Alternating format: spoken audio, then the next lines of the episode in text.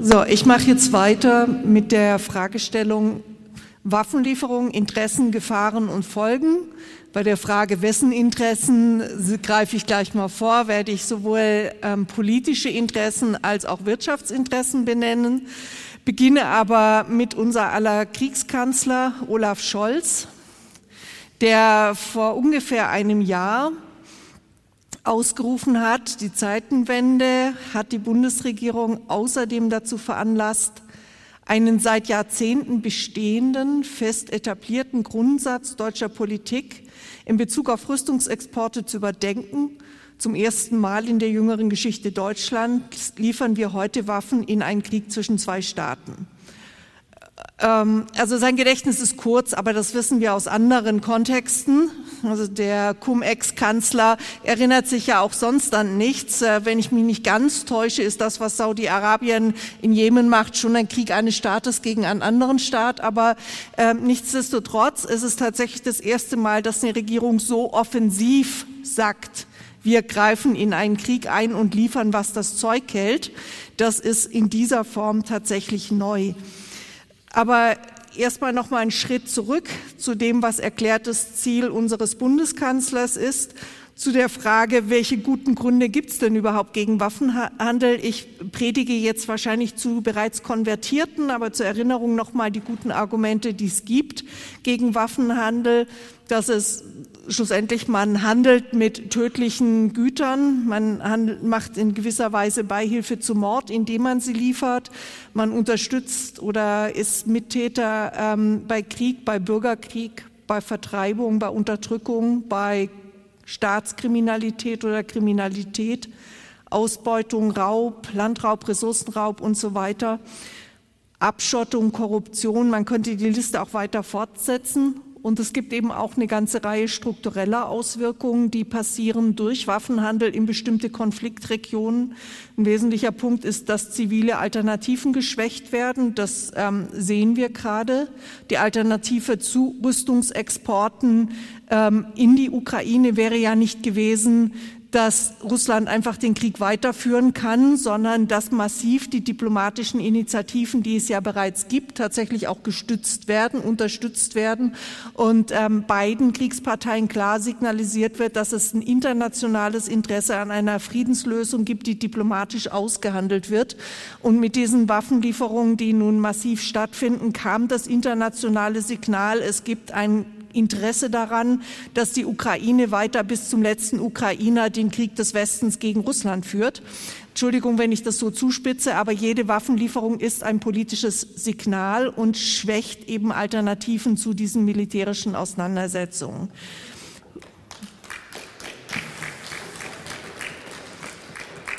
Was Waffenhandel auch macht, ist, dass er Wettrüsten, egal ob regional oder global, auslöst und verstärkt.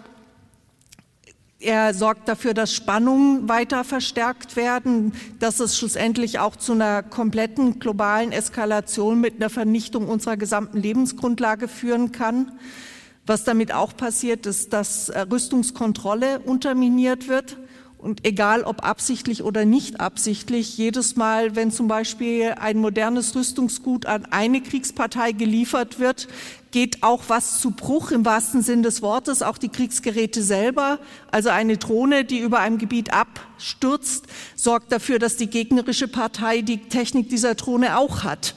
Also ich habe schlichtweg eine gewollte oder ungewollte Proliferation von Waffen-Know-how durch diese Form der Kriegsführung. Und dass es Ressourcen für ähm, die nachhaltigen Entwicklungsziele, die sogenannten SDGs, dann noch gibt, wenn das ganze Geld für äh, Krieg verpulvert wird, das können wir, glaube ich, getrost vergessen, geschweige denn die Klimakrise tatsächlich bekämpfen zu können. Das, ich könnte die Gründe gegen Waffenhandel fortsetzen, werde es jetzt im Laufe meines äh, Vortrags auch noch weiter einstreuen, aber jetzt erstmal noch einen Schritt ähm, zurück. Was wird denn üblicherweise genannt als ein Argument? Ich, ich sitze häufiger mal auf Podien und das übliche Argument, was dann kommt, sind die Arbeitsplätze. Es ist ähm, interessanterweise selbst der Bundesregierung in der Zwischenzeit zu peinlich, das zu bringen.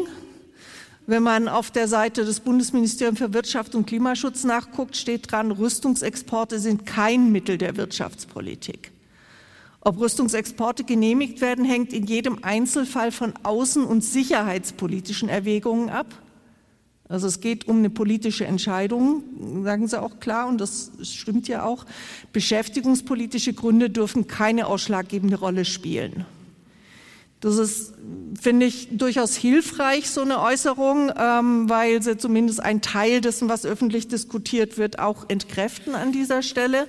Aber um es nochmal die, die wirklichen Zahlen zu haben, was im Rüstungsbereich denn tatsächlich an Stellen ähm, zur Verfügung steht oder wie viele Arbeitsplätze uns es tatsächlich schafft, da werden viele Nebelkerzen geworfen. Eine der Zahlen, die herumgeistert, sind 130.000.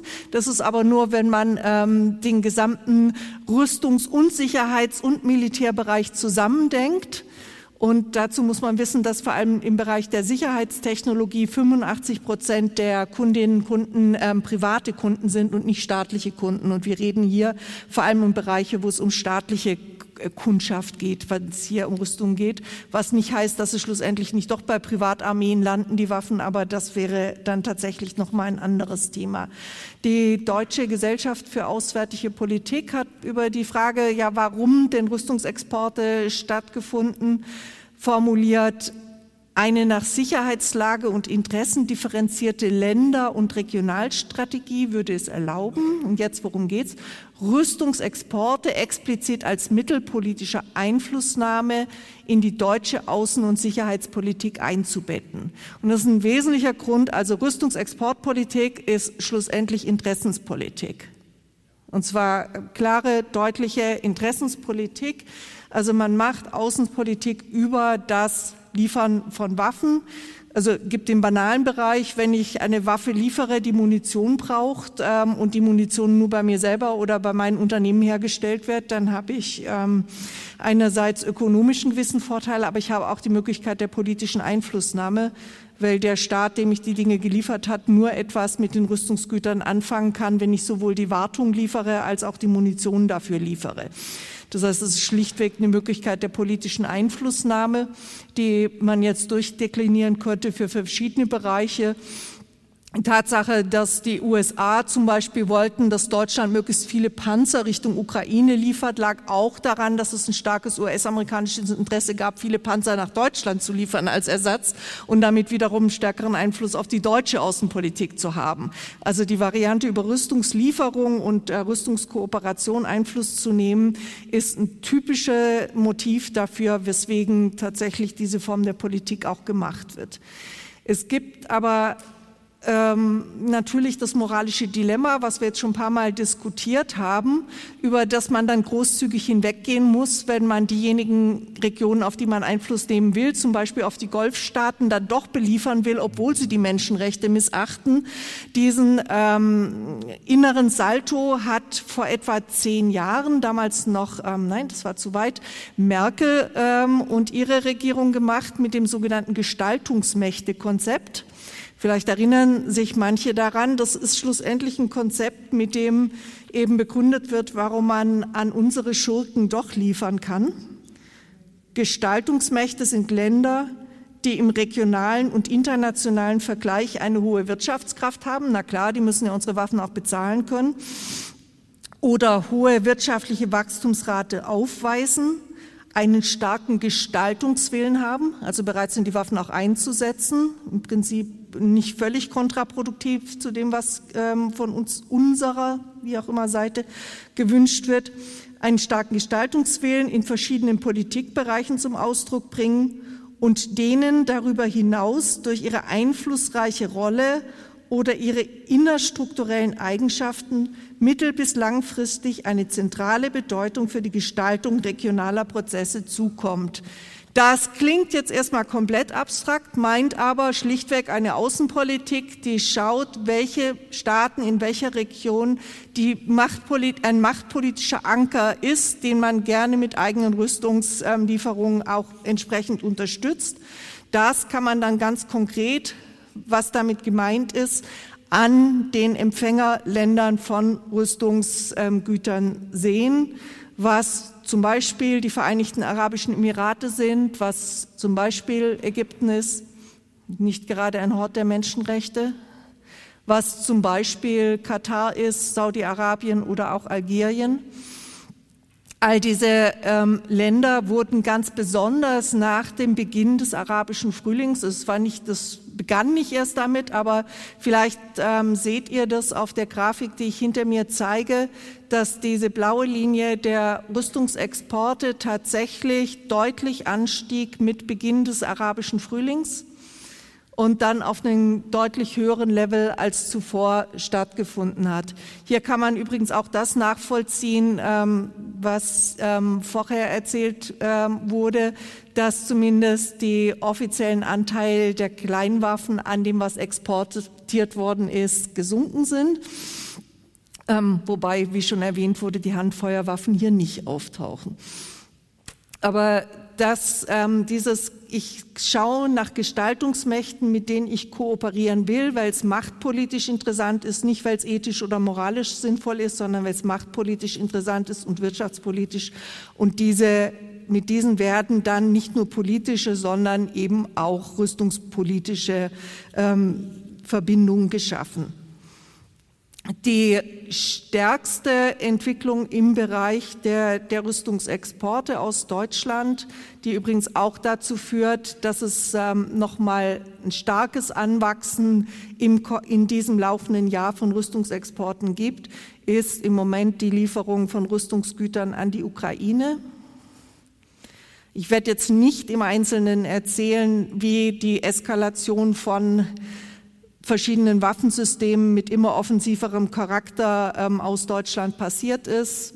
ist keine Panzer, Panzerhaubitzen, dann jetzt Debatten über, über Kampfflugzeuge und so weiter. Ich will nur auf ein politisch gerade sehr ähm, in der Debatte befindliches Waffensystem eingehen, nämlich auf die Taurus-Marschflugkörper wo es aus sowohl von der CDU massiven Druck gibt, diese Taurus-Marschflugkörper zu liefern, zum Beispiel ähm, oder vor allem mit der Argumentation, man könnte damit die Krim Russland entreißen. Also nicht, dass ich der Meinung bin, dass es ähm, völkerrechtlich korrekt war, dass die Krim an Russland eingegliedert worden ist. Aber jeder, der es versucht, militärisch zu entreißen, macht das gegen eine Mehrheit der Bevölkerung dort. Also jeder, der dieses militärische Szenario durchspielt, spielt auch ein Szenario des weiteren Bürgerkriegs in der Ukraine hier mit durch. Das ist etwas, was man damit auch bedenken sollte. Allerdings, wenn man sich den Taurus-Marschflugkörper anguckt, dann stellt fest, dass es militärisch überhaupt gar keinen Sinn macht zu sagen, dass das ein Waffensystem ist, mit dem man zum Beispiel den Nachschub aus der Krim sinnvoll unterbindet, sondern das sind Marschflugkörper, die bunkerbrechend sind, die im Militärjargon als ähm, Waffen für Enthauptungsschläge gedacht sind. Das heißt wirklich so, also mit Enthauptungsschlägen ist gemeint, feindliche Kommandozentralen auszuschalten. Was diesen äh, Marschflugkörper so besonders macht, ist, dass er bunkerbrechend ist, dass er nicht nur ein, eine Bunkerdecke durchschlagen kann, sondern eine Bunkerdecke durchschlagen kann ähm, und die nächste und dann in der vorher definierten Tiefe seine eigentliche Sprengladung entfalten kann, also sprich in einer feindlichen Stellung ähm, diese Stellung ausschalten kann. Also es geht um tatsächlich ähm, darum, an dieser Stelle quasi russische Kommandostrukturen zu zerstören. Mit einer Reichweite von 500 Kilometern geht da auch ziemlich viel. Also nur für die Krim bräuchte man nicht so viel. Weil dieses Argument allzu offensichtlich ist, erklärt die Bundesregierung, ja, aber wir sorgen dafür, dass es nicht mehr 500 Kilometer sind, sondern wir verändern die technisch so, dass es nur noch 300 Kilometer Reichweite ist. Jeder anständige Software-Experte kann das wieder ändern. Also, aber es ist halt eine Form der Augenwäscherei. Dieses, diese Taurus Marschflugkörper sind ein Exportschlager Deutschlands, wurden und werden immer noch ähm, über einen sehr langen Zeitraum an Südkorea geliefert. Als die begonnen wurde, nach Südkorea zu liefern, hat es dort eine weitere Spannungsverschärfung ausgelöst, hat zu weiteren Manövern im Norden geführt, hat wieder zu Konfrontationen und zu ansteigender Spannung in, auf der koreanischen Halbinsel geführt. Und man kann relativ sicher sein, dass die russische Seite das als eine massive Bedrohung erleben wird, wenn diese Form der Waffen, die sich ähm, tatsächlich quasi gegen den politisch-militärischen Teil ähm, der russischen Machtstruktur richtet, ähm, dass das nicht einfach akzeptiert werden wird, ist auch relativ klar. Schlussendlich würde eben eine Entscheidung dafür ähm, nicht das bedeuten, was ähm, Marie-Louise Beck, manche kennen die grüne Politikerin, sagt. Sie sagt, damit würde der Blutzoll der ukrainischen Armee minimiert. Das Ergebnis ist eher, dass der Blutzoll in der gesamten Region nochmal deutlich vergrößert wird und die die ähm, Situation noch entgrenzter sein würde als vorher. Rüstungsexporte werden 2023 aber auch deswegen insgesamt ein neues Allzeithoch erreichen, weil immer mehr ähm, Rüstungsgüter zum Beispiel auch nach Israel geliefert werden. Die Rüstungskooperation mit Israel ist nicht neu. Ähm, die Exporte nach Israel wurden, sind allein jetzt im letzten Monat um das Zehnfache zum Vorjahresumfang gestiegen. Aber wie gesagt, diese Kooperation ist nicht neu. Hier zum Beispiel die Heron-Drohne, die in Kooperation mit ähm, Rheinmetall Airborne Systems entsprechend ähm, schon längst entwickelt wird und gewisserweise ein Exportschlager ist. Und mir geht es jetzt nicht darum, ähm, die Frage zu stellen, ähm, zu sagen, äh, hat Israel ein Recht, sich zu verteidigen oder nicht zu verteidigen. Die Frage ist, auf welchem Weg unterstützt Deutschland Israel mit seiner Exportpolitik? Unterstützt es auf einem Weg, der die Sicherheit aller Menschen in der Region im Blick hat oder unterstützt es auf einem Weg, der vorgaukelt, es gebe eine militärische Lösung für die jetzige Situation? Und was hier wieder gemacht wird, ist eine Form der Machtpolitik, wieder eine Krise genutzt, um tatsächlich auf ein Pferd zu setzen, was Krisen verschärft und nicht einen Weg zu weisen, um aus Krisen tatsächlich rauszukommen. Und die Frage ist, ob so Solidarität wirklich aussieht, das ist meiner Meinung nach nicht. Nach meiner Meinung nach ist es ähm, tatsächlich Freunden, die die Möglichkeit ähm, der totalen Zerstörung an die Hand zu geben, sichert nicht die Sicherheit dieser Freunde, sondern sorgt für eine totale Eskalation in dieser Region und ist deswegen ein riesiger Fehler, der hier tatsächlich passiert. Aber es gibt eben ein, ja, es gibt ein massives Interesse daran, hier den Rüstungshandel voranzubringen. Und da spielt diese Kooperation eine ganz, ganz wichtige Rolle. Und zwar unter anderem deswegen, weil was sich im Kampf bewährt hat, sich schlussendlich besser verkauft. Was man jetzt hinter mir sieht, ist ein Bild ähm, von der Rüstungsmesse der ähm, internationalen Luft- und Raumfahrtausstellung, die in regelmäßigen Abständen in Berlin stattfand. Ähm, da stand bei all den Waffensystemen, die ich mir angeguckt habe, dabei Combat Proven, also schlachterprobt, wenn es tatsächlich bereits eingesetzt worden ist. Und das gilt schon länger für deutsche Waffensysteme, die zusammen mit der israelischen Rüstungsindustrie entwickelt worden sind, dass sie zum Beispiel im Gazastreifen ausprobiert wurden weiter optimiert wurden und ähm, sich dann auf der internationalen Bühne besser verkaufen lassen mit dem Hinweis, dass sich das Ganze bereits bewährt hat. Übrigens, um zum vorigen Vortrag zu kommen, es lohnt sich schon allein deswegen zu versuchen, tatsächlich feste Rahmenbedingungen für eine Rüstungsindustrie zu versuchen, sie wenigstens auf den Weg zu bringen, weil das ein Geschäft ist, das dermaßen im Schatten stattfindet, dass es der, ein, der Bereich ist weltweit, der zu denen mit der stärksten Korruption gehört. Das ist wirklich ähm, schlichtweg daran geschuldet, dass es um öffentliche Gelder in Milliardenhöhe geht und in der Regel private Unternehmen mit, mit, gigantischen Gewinnen. Da lohnt es sich für die Unternehmen, Wege über Beraterverträge oder vergleichbare Korruptionsmechanismen zu finden, um ähm, Staaten dazu zu bringen, tatsächlich auch zu kaufen. Ähm, das ist eine massive Gefahr für die Demokratie wenn die Einflussnahme durch den militärisch-industriellen Komplex sehr viel höher ist als demokratische äh, Spielregeln, Proteste und dergleichen.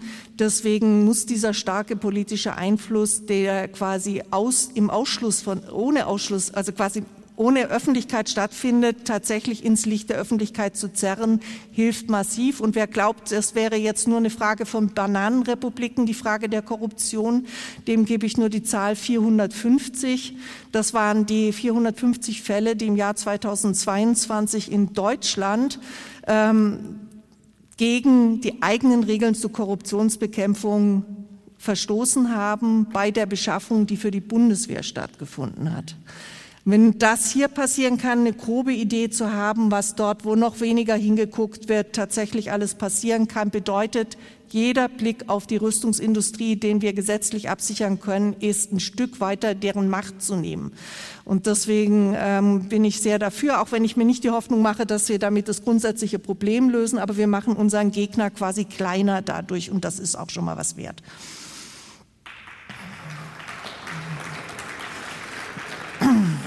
Gerade läuft es politisch allerdings anders. Zum Beispiel wird durch dieses Beschaffungsbeschleunigungsgesetz, mit dem die Bundeswehr noch schneller an ihre Rüstungsgüter kommen soll, die Möglichkeit der öffentlichen Kontrolle eher geringer.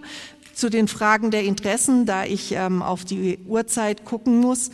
Ähm, Profit ähm, natürlich ist eines die klare Profitinteressen. Hier sieht man die Aktie von Rheinmetall. Der starke Sprung nach oben war der Beginn des russischen Angriffskriegs gegen die Ukraine. Ähm, vergleichbare Zahlen haben wir unterschiedlich auch für andere ähm, Rüstungswerte und für andere Rüstungsunternehmen. Bei Rheinmetall sah man es eben besonders gut, weil das, was Rheinmetall produziert, nämlich zum Beispiel Panzer, etwas ist, was unmittelbar im Ukraine-Krieg ähm, eingesetzt werden kann und entsprechend auch eingesetzt wird. Nur so nebenbei erwähnt, wer überhaupt kein Interesse daran haben darf, dass es Rüstungsproduktion und Rüstungsexporte ist, sind all diejenigen von uns, die der Meinung sind, dass man den Klimawandel verdammt nochmal bekämpfen sollte. Und ähm, entsprechend ähm, nur der Hinweis, dass wir kennen die Zahlen von den USA, ja massiv ähm, hohe CO2-Ausstoße, einen riesigen ökologischen Fußabdruck fürs Militär haben. Aber der größte Teil dieses ökologischen Fußabdrucks kommt gar nicht von den vielen Kriegen, die geführt werden, sondern von der Rüstungsproduktion als solches. Und allein eine Tonne Rohstahl, Panzerstahl, setzt 1,7 Tonnen CO2-Emissionen frei.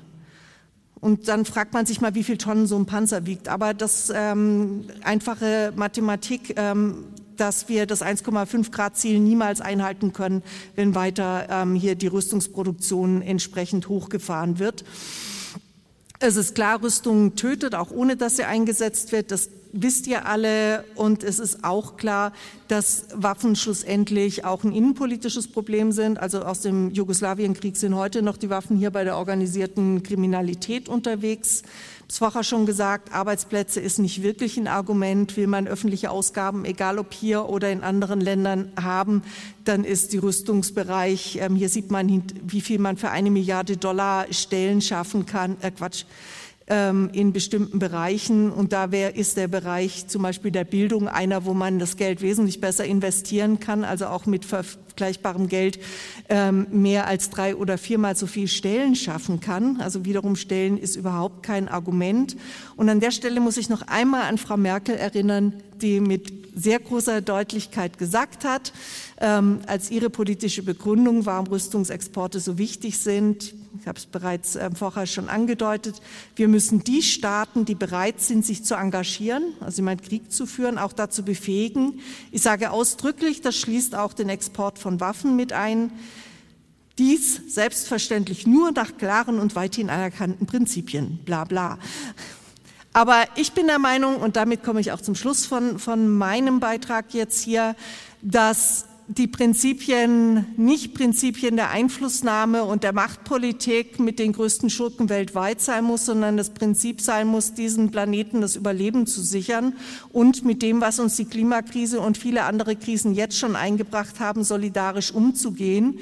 Deswegen bin ich der Meinung, wir müssen auf alternative Exportschlager suchen, setzen, aus Kampfhubschraubern Löschhubschrauber zu machen. Das sind durchaus vergleichbare Fähigkeiten. Hier sieht man auch einen Bundeswehr Hubschrauber, der als Löschhubschrauber eingesetzt wird, aus ähm, Fregatten im Zweifelsfall, auch wenn man sich über Offshore-Windparks streiten kann. Aber das lässt sich als Versorgungsschiff wesentlich besser einsetzen. Und man sieht hinter mir ähm, jemand, der mit dem Schneidbrenner einen Panzer klein macht.